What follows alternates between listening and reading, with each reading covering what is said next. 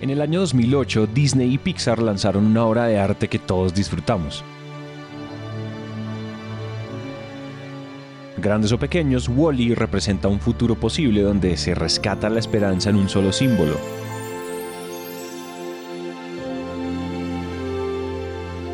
Durante casi toda la película, Wally está para arriba y para abajo cuidando una plantita que encontró y sembró dentro de una bota. Es innegable que lo primero que se nos venga a la cabeza cuando hablamos de vida en una película donde el planeta Tierra es inhabitable sea una plantita. Y también es innegable que cuando hablamos sobre cambio climático, la capa de ozono, el deshielo de los polos y las sequías, nuevamente, cuando pensamos en vida, de seguro por ahí en algún lado de nuestra cabeza aparece una plantita plantada en una bota.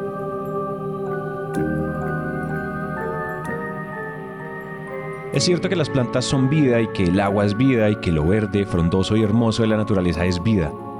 Pero cuando empieza a florecer vida en lugares inimaginables, pues también es una señal de que nuestro planeta está en un punto de inflexión y de no retorno. En marzo de este año, 2022, por primera vez en la historia, la Antártida está más verde que nunca y un estudio publicado en la revista Current Biology encontró que las únicas plantas florales en el continente con el ecosistema más frágil del planeta han estado creciendo muy rápido en los últimos 10 años a causa del cambio climático y esto está lejos de ser una buena noticia.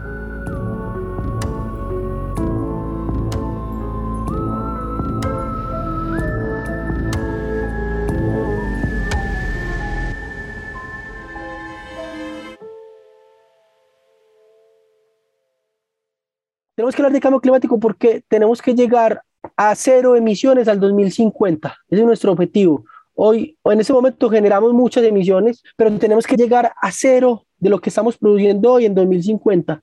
Entonces es un camino súper largo donde tenemos las herramientas para lograrlo, pero obviamente toca hacer un esfuerzo. ¿Y por qué tenemos que llegar a cero a 2050? Porque no podemos dejar que la temperatura del mundo suba 1.5 grados sobre lo que ya tenemos ahora. En el año 2015 se radicó el Acuerdo de París, donde 196 países se comprometieron a mantener por debajo de 2 grados centígrados el incremento de la temperatura del planeta Tierra. El único límite son los 1.5 grados centígrados para el año 2050. Y al paso que vamos, llegar a esos 0.5 grados de más no está tan lejos de ser una realidad e indudablemente podría costarnos la vida. Si eso llega a pasar, vamos a tener problemas muy graves, porque obviamente vamos a, el nivel del mar empieza a subir, las ciudades costeras empiezan a tener problemas, muchas ciudades se van a tener que mover, los, los cultivos no van a ser los mismos, los niveles de inundación, digamos que se van a enfrentar un montón de problemas que ya todos lo conocemos, entonces yo creo que la, la forma más pragmática de verlo es así, es tenemos unas emisiones hoy, tenemos que reducirlas al 2030, que es uno de los hitos que ponen todo el mundo en, en el Acuerdo de París, y digamos que todos los expertos en temas de energía, es un hito en la mitad, y en 2050 tenemos que eliminar todas las emisiones. Y de ahí donde empieza el trabajo de, bueno, identifiquemos dónde están las emisiones y desarrollemos un plan de trabajo futuro para poder llegar allá. Eso es como, como yo lo veo de forma muy pragmática y de pronto de una forma más tangible para no poder tomar acciones. A quien acaban de escuchar es a Juan Esteban Incapié, cofundador de ERCO Energía, una empresa líder en implementación y gestión de recursos energéticos para Colombia y el mundo. Es él quien va a ayudar a enfocarnos en energías renovables como un eje para la mitigación del cambio climático. También es importante que entendamos la evolución de esta industria y del impacto que ha tenido la implementación de tecnologías y metodologías de innovación para la rentabilidad del negocio y para la vida de nuestro planeta.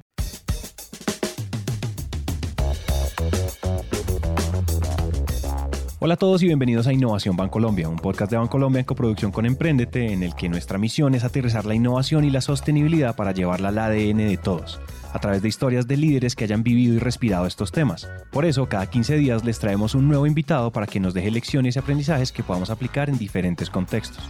Si eres empresario, emprendedor o curioso de la innovación, compártele este podcast a alguien que sepas que le va a encantar.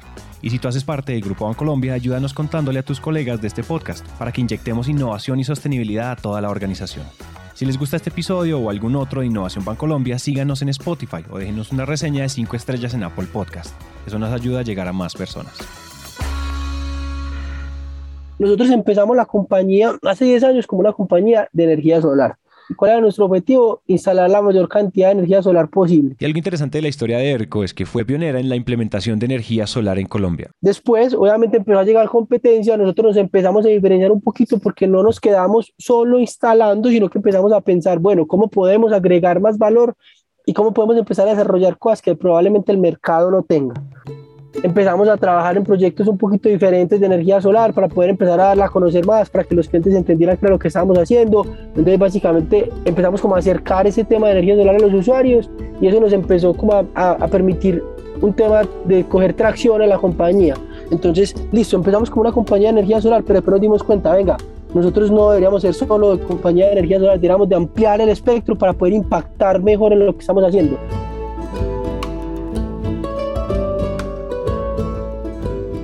Para lograr ese impacto que tenían en mente, primero había que entender la realidad del cambio climático y del mundo, y de cómo se tenía que seguir ejecutando y evolucionando la transición energética en nuestro país.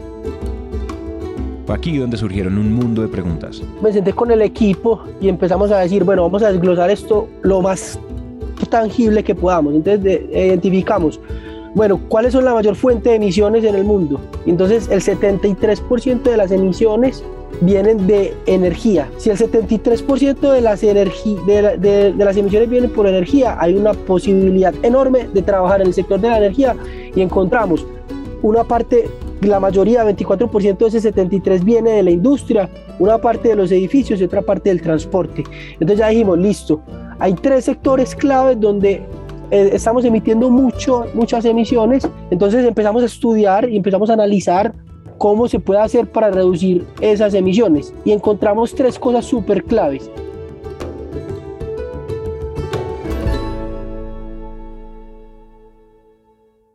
Esos tres puntos claves para mitigar el problema energético empiezan por la electrificación de la economía y las empresas. Tenemos que empezar a electrificar las industrias. ¿Cómo? Con soluciones que sean capaces de reemplazar eh, combustibles de mucha densidad energética como, como, como el diésel, como el carbón, como el gas, entonces, digamos que empezar a migrar de, de ese tipo de energía a, energía eléctrica, eso es súper importante, y en los hogares y en los comercios empezar a utilizar equipos que consuman energía eléctrica sobre equipos que consuman energía de combustible fósil. Luego viene la masificación del uso de energías limpias. Básicamente tenemos que crecer cuatro veces la capacidad solar y eólica que, tenemos, que teníamos en el 2020 al 2030.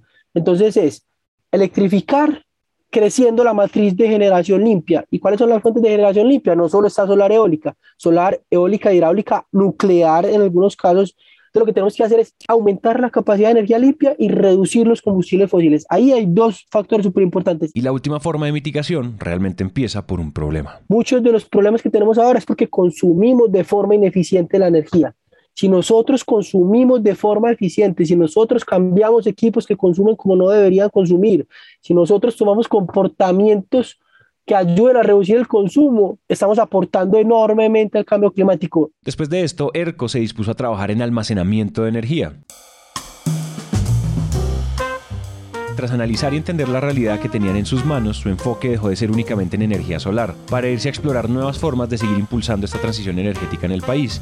Empezaron por energía solar y almacenamiento, para luego pensar en movilidad eléctrica convirtiéndose en habilitadores para la movilidad sostenible con la creación de infraestructura para vehículos eléctricos. Y después de creer que lo habían pensado todo, se dieron cuenta de otra cosa. En países como Colombia, el acceso a energías limpias no es tan fácil y tampoco es económico. Aquí es donde nace Neu Energy, una ramita de ERCO que finalmente se convirtió en una startup que vende energía limpia a usuarios que no pueden acceder a ella. A través de Neu, y es lo que yo te decía, sí tenemos un impacto que estamos haciendo con, con, directamente con la instalación desde ERCO. Entonces, gracias a las ventas que Neu está haciendo a sus usuarios, está creando mucha demanda para que se instalen nuevas granjas solares, para que se instalen nuevos parques eólicos, para que los eh, proyectos hidroeléctricos que están entrando tengan a quien venderle la energía. Y yo creo que, que si ese es el, con ese, con ese cambio de mindset, creo que lo, probablemente de lo más importante que hemos logrado, y es que la gente se convenza que es una posibilidad y que a futuro pueda seguir creciendo. Yo creo que ahí está eh, una de las cosas más importantes que, que, que veo, pues.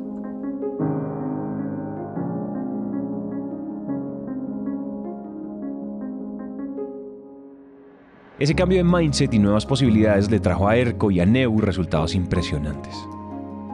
Cosas súper puntuales que hemos logrado. La primera, hay un test tangible y es que estamos en este momento, tenemos 40 megas de energía solar instaladas y estamos en este momento desarrollando como otros 40, te vamos a llegar como 80 megavatios de energía solar desarrollada. Pero básicamente sería como si pudiéramos alimentar como 440 mil casas al mes en Colombia con esa energía. Y yo creo que no, obviamente no es solo de nosotros, como te dije, pero creo que hemos formado parte de eso. Yo creo que ese es el impacto realmente más grande y es que nosotros al estar ahí, al estar compitiendo, otras empresas probablemente dijeron, ve, si ERCO lo hizo, nosotros también lo podemos hacer. Han llegado nuevas empresas y ese sector está realmente generando muchos cambios y muchas instalaciones. Si ERCO lo hizo, nosotros también lo podemos hacer. Esta frase hace una apertura bastante disruptiva de cómo crecer un negocio. El corazón de ERCO no está únicamente en la rentabilidad de la empresa, sino en poder convertirse en un habilitador para impulsar un bien para todos, que también puede ser replicado por otras empresas. En este caso, la mitigación del cambio climático es fuente de inspiración para estos procesos de innovación, y que sí importa que hayan otras mil y un compañías que también quieran hacerlo. Porque no se trata de competencia sino de colaboración. Esto es lo que realmente abre un panorama bastante positivo para el futuro. Y hablando de disrupciones, hay otra cosa que sí que diferencia a ERCO de cualquier otra empresa. Porque tiene una manera muy propia y autogestionada de hacer innovación hacia adentro.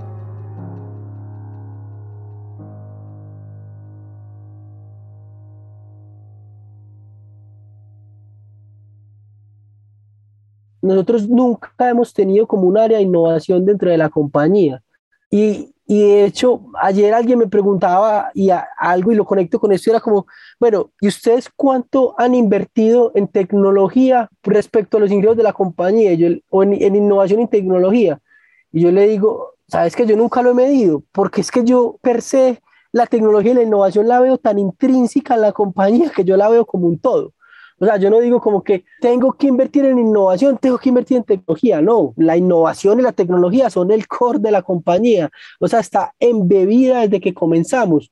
Y, y, siempre hemos trabajado con esa metodología. Entonces, lo que nosotros hacemos es, o sea, no tenemos un equipo de innovación, pero todo el mundo de la empresa está pensando y siempre está buscando cómo mejorar. Y eso es lo más importante, incomodidad. Entonces, lo que hemos hecho que yo creo que aquí está la diferencia más importante, es que le hemos inculcado a todos los empleados y a todos los equipos el, de, el tema de, hey, siempre hay que cambiar. Alguna vez nos dijeron esta frase de tener un área de innovación es como tener un área de sentido común. ERCOM es un ejemplo de ello. Porque esta es una empresa que de entrada entiende que tiene que ser 100% innovadora, sin necesidad de un algo o un alguien que haga que esos procesos y metodologías existan. Y para lograr eso tiene que existir una razón de ser que inspire movilizar la innovación desde las tripas de cada individuo. Y pues ERCO la tiene clarísima. Primero ellos buscan ser una empresa centrada en el cliente y en sus equipos de trabajo. Aquí es donde volvemos a eso que les contábamos en episodios anteriores. La innovación empieza por estar bien y a partir de ese bienestar sucede todo lo demás. En este caso, esa búsqueda de bienestar es compartida con todos nosotros y con el planeta. Y a eso también podemos llamarle una forma de evolucionar. Entonces ERCO, además de buscar un bienestar para sus clientes y para sus equipos, también busca reducir el impacto de las personas y las empresas en el planeta de una manera sostenible, para masificar los recursos distribuidos de energía. Pero para que eso pase y por más intrínseca que esté la innovación en la cultura de la empresa, también hay varios puntos clave para seguir impulsando y contagiando a los equipos. ¿Qué, tratamos de, de, impulsar en el equipo? Digamos que tenemos como cuatro ítems importantes que, que impulsamos mucho y es, el primero es la experimentación. Entonces, toda nuestra compañía, cómo trabaja experimentando y haciendo cosas nuevas todos los días. Y ahí está conectamos con la segunda, la capacidad de, de analítica de datos. La tercera es trabajo colaborativo. Yo creo que esto es súper importante y es un trabajo colaborativo entre todos los equipos de la compañía. Entonces lo que buscamos es que el equipo de datos, por ejemplo, esta semana me contaron, se reúne con el equipo de finanzas y dice, venga, nosotros no tenemos trabajo en conjunto, ¿por qué no estamos trabajando en conjunto? Vamos a plantear unos proyectos, ¿cuáles son las prioridades de finanzas? ¿Cuáles son las prioridades de datos? ¿Cómo le podemos ayudar? Nos sentamos y trabajamos. Entonces cuando tú creas esa cultura que está como experimentando, que se basa en datos para tomar decisiones, que trabaja de forma colaborativa. Y otra cosa súper importante es que no castiga el fracaso, porque obviamente uno se puede equivocar y, nos hemos equivocado. Hay unos proyectos que hemos hecho que definitivamente no funcionaron y nos tocó cancelar, pero que no estamos castigando a la gente que, que, que cometió el error, ahí donde ya se crea esa cultura de innovación y eso es lo que permite que, que la compañía crezca, que la compañía cambie, que la compañía muta, que la compañía se pueda adaptar a los cambios del entorno. Yo creo que, que ahí está realmente la clave pues, de, lo, de, lo, de lo que de cómo, de cómo se puede hacer este tipo de, de, de iniciativa. Cuando hablamos de innovación, hablamos de hacer las cosas distintas más allá de la tecnología y de las metodologías que usemos para traerla e incorporarla. Hablamos más de evolución. Y ya lo dijo Juan Esteban, la cultura de experimentar, equivocarse y hacer las cosas diferentes en pro de seguir evolucionando es lo que cambia todo. Y finalmente, esa misma cultura que tiene ERCO en todos y cada uno de sus integrantes también es una invitación a cambiar la forma en la que vemos y percibimos el mundo. Porque un mundo que sigue evolucionando no se queda en la superficialidad de las cosas, en lo que nos dijeron, en lo que vimos en la televisión o en lo que realmente me afecta a mí o no. Los problemas del mundo y del planeta también son nuestros. Y así como no deberíamos encargarle todo proyecto loco que se nos ocurre a las áreas de innovación y que miren a ver qué hacen, pues tampoco debemos tomar con ligereza temas tan contundentes como el cambio climático y dejarlos a quienes para nosotros saben qué hacer con eso.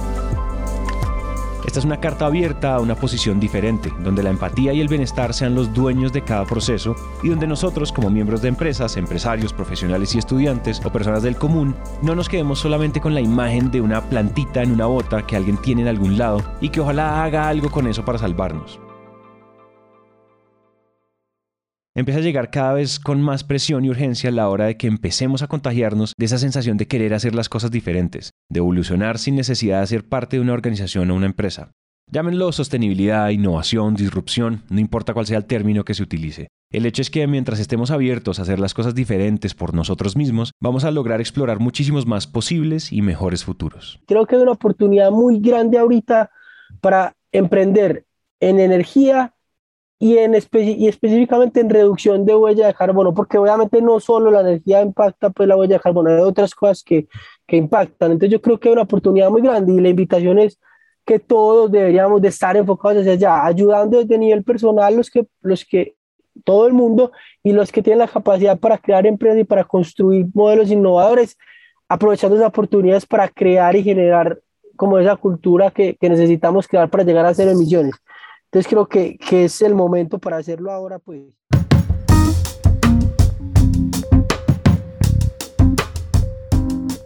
Este episodio fue escrito y producido por Nieves Orgitano, editado por Manuel Torres y narrado por mí, Santiago Cortés. No olviden escribirnos al más 57 317 316 9196, donde podremos charlar más de estos contenidos. Este podcast es una coproducción entre Bancolombia y Naranja Media. Gracias por escuchar y nos vemos en el próximo episodio.